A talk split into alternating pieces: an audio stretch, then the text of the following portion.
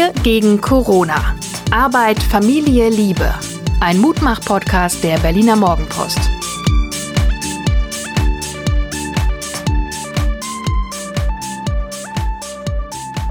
Hallo und herzlich willkommen zu unserem Gute Laune Podcast Wir gegen Corona. Mein Name ist Hajo Schumacher. Ich schreibe lang und gern für die Berliner Morgenpost und mir gegenüber meine schärfste Kritikerin Suse. Hallo Suse, niemand weiß das, deswegen verrate ich es jetzt mal noch unmittelbar vor diesem Podcast, dass du mich angeraunst, ich solle gefälligst gute Laune haben. Genau. Geht das auf Knopfdruck? Äh, nö, ich glaube nicht, Und warum verlangst du es dann von mir? weil es einfach angenehmer ist und den Umgang auch ähm, vereinfacht. Ich möchte mit einem gute Laune-Thema starten. Es gibt so einen so einen Text, Stopp, stopp, Verkaufs... stopp, stopp, stopp. Die letzten 24 Stunden. Ja, das kommt aus den schon- letzten 24 Stunden. Okay. Wer verbreitet hier eigentlich schlechte Laune? Ich bin hier voll im Überschwang. Ja, stopp, stopp, stopp. Also, eine Geschichte aus dem geschätzten Tagesspiegel, der zweitbesten Zeitung Berlins, lautete Komplimente. Droge für die Seele. Das hätte von dir kommen können, weil wir, wenn wir nett zueinander sind, dann streicheln wir alle gegenseitig unsere Seele. Wir kennen auch alle die 5 zu 1 Regel, also eine negative Botschaft, du blöde Kuh, braucht fünf nette Botschaften. Du siehst toll aus, du bist so charmant, du bist so wunderbar und noch zwei mehr, damit sie wieder ausgeglichen sind. Wie erklärst du dir, dass solche Geschichten jetzt so in Woche drei auf einmal Konjunktur haben? Weil sie verbinden. Weil sie verbinden sind und weil wir gerade ja etwas erleben, was nach Verbindung schreit. Das heißt, wir sind alle in der gleichen Situation. Wir sind im Moment alle in, in Quarantäne. Und was ich beobachte auf der Straße ist, dass Leute sich viel direkter anschauen. Also ich werde, wenn mich Leute nett grüßen und wenn sie mit mir Kontakt aufnehmen wollen, schauen sie mir ins Gesicht. Das ist ja irgendwie ungewöhnlich, weil ähm, meistens ist es ja eher so, dass man sich so, wenn man jemandem wildfremden auf der Straße begegnet, eher so wegguckt. Und dieses, wenn du mal drauf achtest, wenn du jemandem wirklich ins Gesicht guckst und äh, ihn ansprichst, schafft das eine Gemeinsam äh, Gemeinsamkeit, vor allen Dingen eine, eine Nähe. Und ich glaube, das ist der Grund, warum eben auch Komplimente äh, wichtig sind, weil sie Nähe schaffen. Bei all deinem Glauben, du hast ja gestern auch gesagt, du glaubst, die Menschen oder gar die Menschheit verändere sich. Ich bin da radikal anderer Meinung. Ich glaube, diese Krise verstärkt, wenn überhaupt, nur Züge. Das heißt, Menschen, die grundsätzlich bereit sind, dir ins Gesicht zu gucken und dich anzulächeln, die tun das vielleicht noch ein bisschen intensiver. Aber die Motzgesichter, die immer schon irgendwo das Haar in der Suppe oder die Schuppe auf dem Revers gesehen haben, die tun das jetzt auch umso stärker. Zu glauben, dass sich der Mensch als solcher ändert, fundamental, halte ich für wirklich naiv.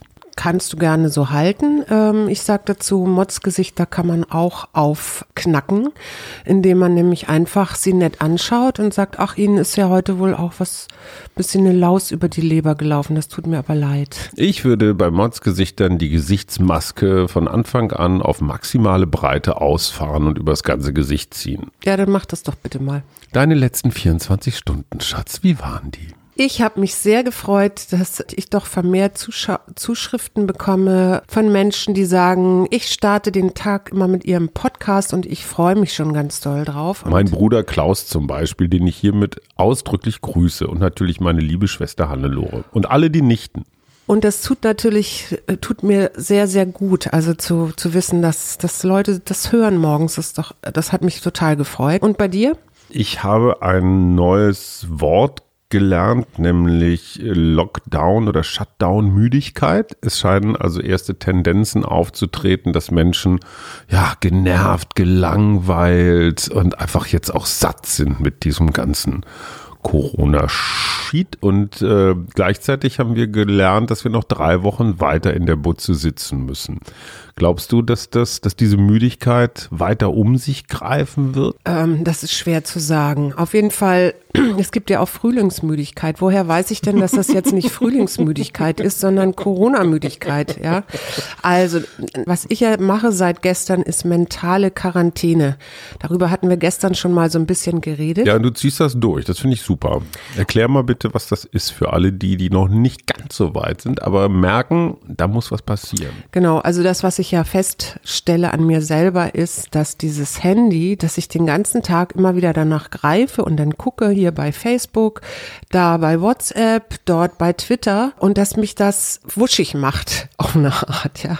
Ganz davon zu schweigen, dass diese ganzen, dass da ja auch permanent Corona-Meldungen auf einen ein, auf mich einprasseln. Und ich habe mir jetzt also ganz klare Regeln gegeben. Facebook, wenn überhaupt, maximal eine Stunde am Tag und dann kontrolliert. Das heißt, was weiß ich, einmal morgens, einmal abends kurz gucken, äh, ob es irgendwelche Nachrichten oder ähnliches gibt. WhatsApp habe ich mir geschworen, ich werde nichts mehr weiterleiten. Also alle, die das jetzt hören und mir wunderbare WhatsApp, wie auch immer News schicken ähm, von einem Bergamo-Krankenhaus, das äh, irgendwelche Li durch irgendwelche Likes Gelder generieren kann ähm, und so weiter. Ich leite das nicht mehr weiter, weil es sich wirklich mehr und mehr zeigt, dass da ganz viel Fake News unterwegs sind. Digital will, Distancing. Genau, ich will keine Fake News mehr weitergeben. Ähm, ich beziehe wirklich meine News nur noch äh, aus einer, maximal zwei Quellen. Das eine, soll ich das erzählen? Klar. Soll ich Werbung machen? Also das eine ist tatsächlich die Berliner Morgenpost und das andere ist Spiegel Online und manchmal noch der Tagesspiegel und dann ist auch wirklich gut und auch nur gezielt. Also ich gucke nicht mehr alles durch und lese nicht mehr alles. Ähm, ich versuche das Handy nur zu Hause zum Telefonieren zu benutzen und was mir ganz wichtig ist, ich habe, äh, ich vermeide im Moment negative Menschen. Damit meine ich Menschen, die alles nur schlecht reden, die sich selber als Opfer der äh, ähm, der Dinge, Umstände, Umstände empfinden und mich richtig, man vielleicht äh, kann, kannst du das nachvollziehen, mich richtig runterziehen, wenn sie die ganze Zeit nur will, will, will, will, will. Ich habe keine Lust auf diese ich ähm, weiß gar Nicht so, ich weiß gar nicht und, so viele in unserer Umgebung, die so eine Stimmung verbreiten. Oder guckst du mich jetzt gerade an? Ich gucke dich jetzt auch gerade an. Echt? Ja. Du bist eine böse alte Frau. Gut, kann ich mitleben Leben. Ist kein Problem, aber manchmal hast du das auch so eine Tendenz. Also äh, hattest du jetzt gestern etwas und ich finde es. Ähm das ist aber ein Unterschied. Ich, ich spiele gerne, ich provoziere gerne das Reaktionen. an deiner Stelle auch gesagt. Nein, aber ich, ich verbreite auch keine schlechten Nachrichten. Ich sage doch nicht, die Welt geht ich unter. Ich rede auch nicht von schlechten Nachrichten. Ich rede da von Menschen, die alles negativ sehen und äh, wie gesagt, sich selber als Opfer sehen der Umstände und ihnen geht's ja so schlecht und das ist ja alles so schrecklich schwierig mit dem Coronavirus und dies und jenes und so, das vermeide ich. Ich möchte deinen Kumpel Drosten an dieser Stelle mal kurz erwähnen, weil der geschätzte Supervirologe, den wir uns alle als Bundespräsidenten, Bundestrainer, Lover und sonst wie was vorstellen, als vielleicht auch als Popstar, Herr Drosten hat in seinem Podcast mit Rückzug gedroht und zwar mit medialem Rückzug. Er hat sich nämlich sehr geärgert, dass wir bösen Journalisten doch tatsächlich einen Wissenschaftsstreit angeblich konstruieren zwischen ihm und anderen Virologen. Natürlich gibt es ja unterschiedliche Meinungen zu diesem und jenem. Er hat sich sehr geärgert, dass er in einer Karikatur offenbar nicht ganz vorteilhaft getroffen worden sei. Lieber Herr Drosten, ich verstehe das total. Aber überlegen Sie sich mal, was so Darsteller des öffentlichen Lebens, insbesondere Politiker oder Showstars oder Wirtschaftsleute oder so, was die jeden Tag auf die Jacke kriegen von uns Journalisten. Sie werden gefeiert warten Sie mal ab, wenn es jetzt irgendeinen Grund geht, auf Ihnen, auf Ihnen rumzukloppen, dann geht das erst richtig los. Ich wünsche Ihnen wirklich von ganzem Herzen ein dickes Fell. Und ein Punkt, den verstehe ich total. Sie haben eine Zuschrift oder mehrere bekommen. Da wurden sie für den Tod des hessischen Finanzministers Thomas Schäfer verantwortlich gemacht. Ähm, ja, und es ist so das klassische, das klassische AfD-Narrativ. Ne? Also irgendjemand, in diesem Fall war es ja wohl ein Freitod, irgendjemand stirbt und natürlich ist irgendeiner von denen da oben daran schuld. Das wird ja dann immer so zusammenkonstruiert. Auch da würde ich für Entspannung werben. Es gehört zur Strategie der Rechten der Linken manchmal auch, aber insbesondere der Rechten, zu provozieren, zuzuspitzen und einfach nur haltlos gemein zu sein, um Menschen wie Sie zu verunsichern. Tun Sie mir eingefallen, schmeißen Sie den Dreck weg oder, so wie wir das manchmal handhaben, wenn wir Zuschriften bekommen, mit denen wir womöglich nicht ganz glücklich sein würden, dann liest sie der andere zuerst. Also du liest manchmal Zuschriften an mich. Ja. Und ich wiederum an dich und wir bewerten dann gegenseitig, ist da irgendetwas Sachdienliches zum Lernen oder sonst wie Nützliches drin? Oder ist das einfach nur ein ein armes, armes Würstchen, was sich vielleicht besser fühlt, wenn es uns vor die Füße kotzt. Und ganz häufig ähm, ist die Würstchentheorie die zutreffende. Ja, das wollte ich gerade sagen und eine Lanze für deine äh, Journalistenkollegen brechen. Letztendlich äh, finde ich ja die Medien da immer noch sehr ähm, zum Teil konstruktiv, aber es gibt ja eine ganze Reihe auch äh, Menschen, die so aus dem äh, Untergrund handeln, ja, also dir irgendwelche bösen äh, Kommentare reinstellen oder auf deine dir irgendwelche Mails schreiben oder sowas. Also also lieber lieber Professor Drosten, machen Sie einfach weiter. Die allermeisten von uns sind eigentlich ganz okay und selbst wenn es in der Wissenschaftscommunity unterschiedliche Meinungen gibt, dann darf man das auch mal Streit nennen und das ist auch gar nicht schlimm schlimm. Ich empfehle wirklich mentale Quarantäne auch für Sie. Und äh, mir fällt noch etwas ein, wie handelst du das denn bei Twitter? Weil Twitter ist ja auch so ein Social Media, wo sich auch bestimmte mhm. Menschen treffen ähm, und auch viel, du twitterst sehr viel. Ähm, wie kannst du da noch eine Empfehlung zu mentaler Quarantäne geben?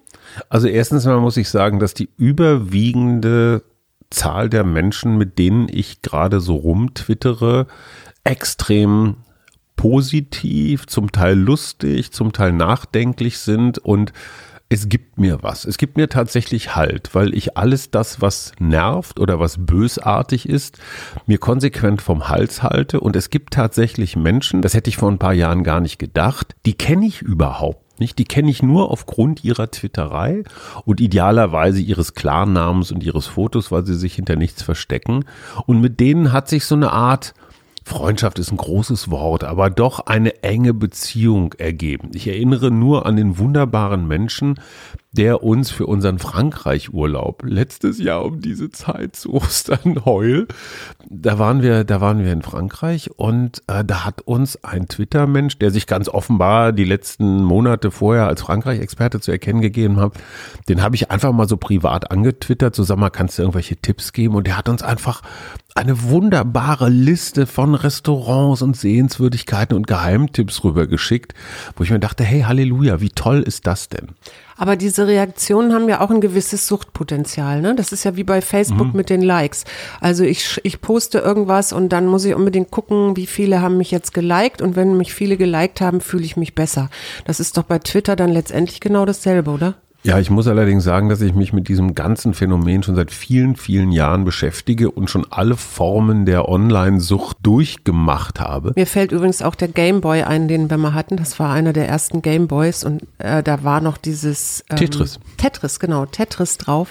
Wie wir uns da gekloppt haben in unserer jungen, frischen Beziehung und das Ding dann irgendwann aus dem Fenster geworfen haben. Vierter Stock muss man dazu sagen. Computer heutzutage oder Handys rauszuschmeißen ist vielleicht ein bisschen teuer, aber ich äh, plädiere wirklich dafür, sich das äh, mal bewusst anzugucken, wie, wie, wie sehr wir da aus unser Belohnungssystem anfixen, wenn wir immer wieder nach Likes oder Twitter-News oder sonst wie äh, schauen den Tag über. Wie gesagt, und ich habe mich für mein neues Buch mit diesem Thema sehr intensiv befasst und eben auch sehr selbstreflexiv befasst. Das heißt, diese, diese absichtsvolle Dopaminproduktion, also körpereigene Glückshormone, die, die wir. Das Belohnungssystem angehen. Genau, die dann ausgeschüttet werden, wenn wir, wenn wir ein Like kriegen oder überhaupt eine Reaktion. Wenn man das erstmal weiß, dann merkt man, hallo, Facebook ist kein neutrales, nettes, zugewandtes Medium, sondern es ist eine Droge. Es ist eine Droge, so wie wie Alkohol oder für mich noch eher wie Nikotin. Also dieses Unbewusste zur Zigarette greifen. Immer wenn es langweilig ist, wenn man ein bisschen müde ist, wenn man wie auch immer genervt ist, so zack zur Zigarette. Genauso ist es mit Facebook. Mal eben gucken, was los ist. Und das fängt schon da an, das ist das Interessante. Das Belohnungssystem ist schon in dem Moment angeregt, wenn ich anfange darüber nachzudenken. Also ich muss gar nicht da drin sein. Es reicht schon, dass ich irgendwie denke, oh, Facebook muss da mal, oder was ist da jetzt wieder passiert? Ich muss so. nur einen Daumen sehen. Dann, dann kommt schon, genau, dann kommt schon, das äh, wird das Belohnungssystem schon angetriggert und, und setzt eben halt auch in, ich will mehr. Aber du siehst ja selber, wie, also ich bin am Tag maximal eine Viertelstunde auf Facebook und das im Wesentlichen, um unseren Podcast zu bewerben. Auf Instagram überhaupt nicht. Auf irgendwelchen anderen auch nicht. Twitter ist so meine, meine Hut aber auch morgens, mittags, abends. Ich habe ja irgendwann mal, das hatten wir schon mal das Thema, glaube ich, ähm, gesagt, es wäre super, wenn von 9 bis 12 und von 15 bis 18 Uhr einfach alle mal nicht twittern, weil dann können wir unseren Kopf runternehmen und Sachen machen. So wie wir das gestern Abend gemacht haben. Wir haben gesagt, komm noch mal zwei Stunden jetzt hier Hardcore, Work, Druckbetankung, alles aus, Kopf runter und ich habe richtig was geschafft in den zwei Stunden. Genau, und das ist ja Teil meiner mentalen Quarantäne. Das merke ich auch, egal was ich mache. Es muss jetzt nicht immer nur Arbeit sein, sondern eben auch mal kochen, so wie ich gestern mal wieder gekocht habe. Äh, ich bin einfach, wenn ich das Handy weit weglege oder wirklich nur zum Telefonieren benutze, nicht mehr abgelenkt und habe richtig Spaß wieder am Kochen, weil ich dann so, ja, sehe, wie ich etwas kreiere und dieses Kreieren macht Spaß. Ein Punkt haben wir übrigens vergessen, schlechte Laune. Es ist auch das wissenschaftlich erwiesen, nach einer Stunde Social Media ist deine Laune schlechter als vorher. Und da kann sich ja jeder mal fragen, habe ich eigentlich irgendwas gelernt oder profitiert oder so in dieser Stunde? Also irgendwas, was die schlechte Laune aufwiegt? Oder habe ich einfach nur schlechte Laune bekommen? Ich finde, es ist ein, ein enormer Zeitfresser, aber da, da sage ich ja nichts Neues. Ich, ich werde jetzt mal umswitchen auf ein neues Thema. Und zwar weißt du, dass wir ein Problem haben mit der Wetterprognose? Warum? Ja, weil der Flugverkehr jetzt sehr, sehr stark eingeschränkt ist. Mhm und die Flugzeuge ja normalerweise genauso für die, für die Datenerfassung von Wetter zuständig sind. Also die messen zum Beispiel Temperatur, Druck und Feuchte. Moment, die ganz normalen Verkehrsflugzeuge? Die ganz normalen Verkehrsflugzeuge, weil man weiß, dass auf einer Höhe von 10 bis 12 Kilometern der Jetstream, da fliegen diese Flugzeuge mhm. ja auch lang, äh, ist, herrscht und das ist der Jetstream, heißt, ich habe oben, es trennt also quasi die obere kalte Polarluft mit der unteren äh, subtropischen Warmluft mhm. und diese Daten werden im Moment nicht erfasst, weil der Flugverkehr zu 80 Prozent da niederlegt. Also das heißt, wir können, wir können unsere Wetterprognosen im Moment selber am besten machen, indem wir im, in den Himmel gucken und sagen, okay, heute blauer Himmel, Sonne, also Hochdruckgebiet, das übrigens anscheinend aus Osteuropa gerade hier rüberkommt. Keine Russenpeitsche. ja, doch, es ist doch auch kalt nachts. Also es ist schon. Also es ist ein Russen Streicheln, was wir gerade kriegen. Ich habe noch Armin Nassé, ein ganz bekannter Soziologe, ein großes Interview im Spiegel gegeben, allerdings im Bezahlteil. Der sagt, Parallelen von Corona und Klimawandel funktionieren nicht, weil Corona ja doch irgendwo hoffentlich einen abgeschlossenen Zeitraum meint und Klimawandel sowas, ja, sowas praktisch Endloses ist. Und das ist der große Unterschied. In der Corona-Krise verhalten wir uns deswegen einigermaßen anständig, weil wir wissen, in ein paar Wochen ist es vorbei. Und wer sich jetzt scheiße verhält, der kriegt dann womöglich die Rache seiner Mitmenschen zu spüren. Klimawandel ist nie vorbei. Das würde eine fundamentale, dauerhafte Verhaltensänderung meinen und dann würden die Leute durchdrehen. Das finde ich hochinteressant, dass der Soziologe sagt, daran, dass da so ein Verfallsdatum an der Krise ist, das lässt uns weitermachen. Aber nun sag mir doch mal, warum im Klimawandel, was hast du eben gesagt, die Leute durchdrehen? Wieso drehen die dann durch? Na, guck mal, wenn wir jetzt in Corona-Zeiten eingesperrt sind für ein paar Wochen oder nicht fliegen können, nicht mobil sind, nicht auf Kreuzfahrt gehen können, nicht grillen können oder so, dann sagen wir, okay, aber danach können wir wieder. Also diese Hoffnung, Hoffnung so, ist dein okay. Begriff, auf das danach lässt uns jetzt ein klein wenig reduzieren. Wenn wir wüssten, dass wir aufgrund einer globalen Klima Erwärmung nie wieder grillen, fliegen, Auto fahren dürften, dann würden die Menschen durchdrehen. Und dann wäre so eine hochverzahnte Demokratie wie unsere nicht mehr steuerbar. Aber weißt du, was mir da gerade einfällt? Du hast gestern zu mir gesagt, ja, also wenn du hier schon Klima, dann äh, lass doch bitte auch das Auto stehen und fahr nicht mit dem Auto in den Wald, wo ich dir hundertprozentig recht gebe und sage, ja, stimmt, du bringst mich jetzt dazu, ähm, darüber nachzudenken und ich weiß, das nächste Mal fahre ich in den Wald mit meinem Fahrrad. Nun habe ich auch das große Glück, dass ich nicht so weit fahren muss mit dem Fahrrad. Also was weiß ich, eine was halbe genau Stunde. willst du damit sagen? Na, ich will nur damit sagen, es gibt auch die Möglichkeit einer Verhaltensänderung. ja, aber bei deinem kleinen bisschen Autofahren, das ist nicht der Punkt. Es geht um grundsätzliches Verhalten. Zum Beispiel der Osterurlaub vom letzten Jahr in Frankreich, den wir sehr schön fanden, den gibt's nicht mehr. Und du fährst halt 20 Jahre lang immer nur nach Brandenburg und Mecklenburg-Vorpommern mit deinem Fahrrad. Viel Spaß. Ach du, da hätte ich gar nichts gegen, das ist so schön. Ein Gedanken muss ich nur dringend loswerden, weil ich den ziemlich gut finde. Amina See hat auch gesagt, die Dankbarkeit, die wir der Betreuungsindustrie entgegenbringen müssen, die wird uns jetzt eigentlich erst richtig klar. Und er hat natürlich recht. Wenn ich mir überlege, unsere Kinder waren von klein auf in der Kita, in der Schule, im Hort. Unsere Eltern waren in Krankenhäusern, in Betreuungseinrichtungen und, und, und. Das heißt, es gibt sehr, sehr viele Menschen, die uns diese Betreuungsarbeit Arbeit abgenommen haben, die in einer archaischen Gesellschaft irgendwo bei uns zu Hause stattgefunden hätte. Das wird einem jetzt erst klar, wo diese Betreuungsleistungen nicht mehr so leicht zu erbringen sind. Und diese Dankbarkeit, dieses Balkonklatschen ist wirklich das Geringste, was man diesen Menschen einfach mal Gutes tun sagen ja, kann. Ja, das ist eine ganz wichtige Diskussion, die wir nicht nur hinterher, sondern jetzt eigentlich schon führen sollten, wie wir das, diese Menschen mehr wertschätzen können. Und ich habe dazu ja auch eine Idee, aber die erzähle ich dir Heute nicht. So, guck an. Jetzt Wir kommt hier, hier, die Karte des eine Tages. Karte des Tages. Glaube. Oh Gott. Der Glaube. Ja, da bin ich raus. Nee, nee, nee, nee. Du fängst mal an mit Glaube. Ich glaube, dass Preußen Münster dieses Jahr nicht absteigt. Ich glaube, Weil sie nicht dass Fußball spielen können. ein abendliches Bier meiner Laune hilft. Ich glaube an die Weisheit meiner Frau. Danke. Ja. Ich lese das jetzt, was hier im Buch drin steht, weil ich das besser kann man es gar nicht sagen. Erfahre die unerschütterliche Gewissheit des Herzens, auch wenn für den Verstand nichts mehr einen Sinn ergibt. Optimismus ist eine Äußerung des aktiv gelebten Glaubens. Und ich bin optimistisch. Jetzt geht das wieder los. Ähm, ich bin optimistisch, das ist doch jetzt dass ich wirklich wieder so ein ESO-Klimbim. Ach, Schatzi Mausilein. Wir diskutieren das hinterher aus, auch wenn jetzt vielleicht alle gerne wissen würden, wie es ausgeht, aber ich sage jetzt an dieser Stelle Tschüss. Nein, du sagst überhaupt nicht Tschüss, weil du noch ein Lied mit H sagen musst.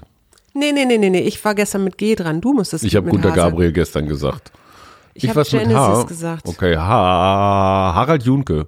Berlin, Berlin.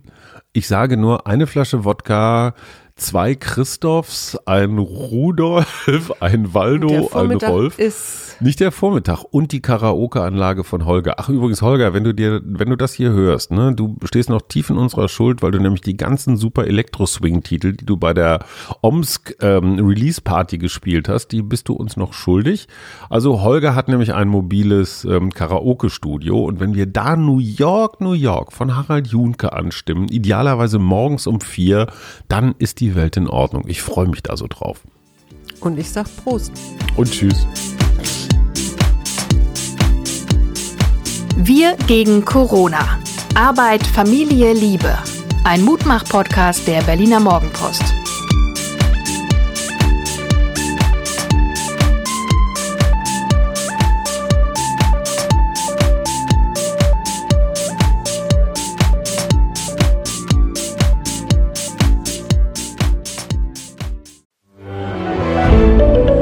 Ein Podcast von Funke.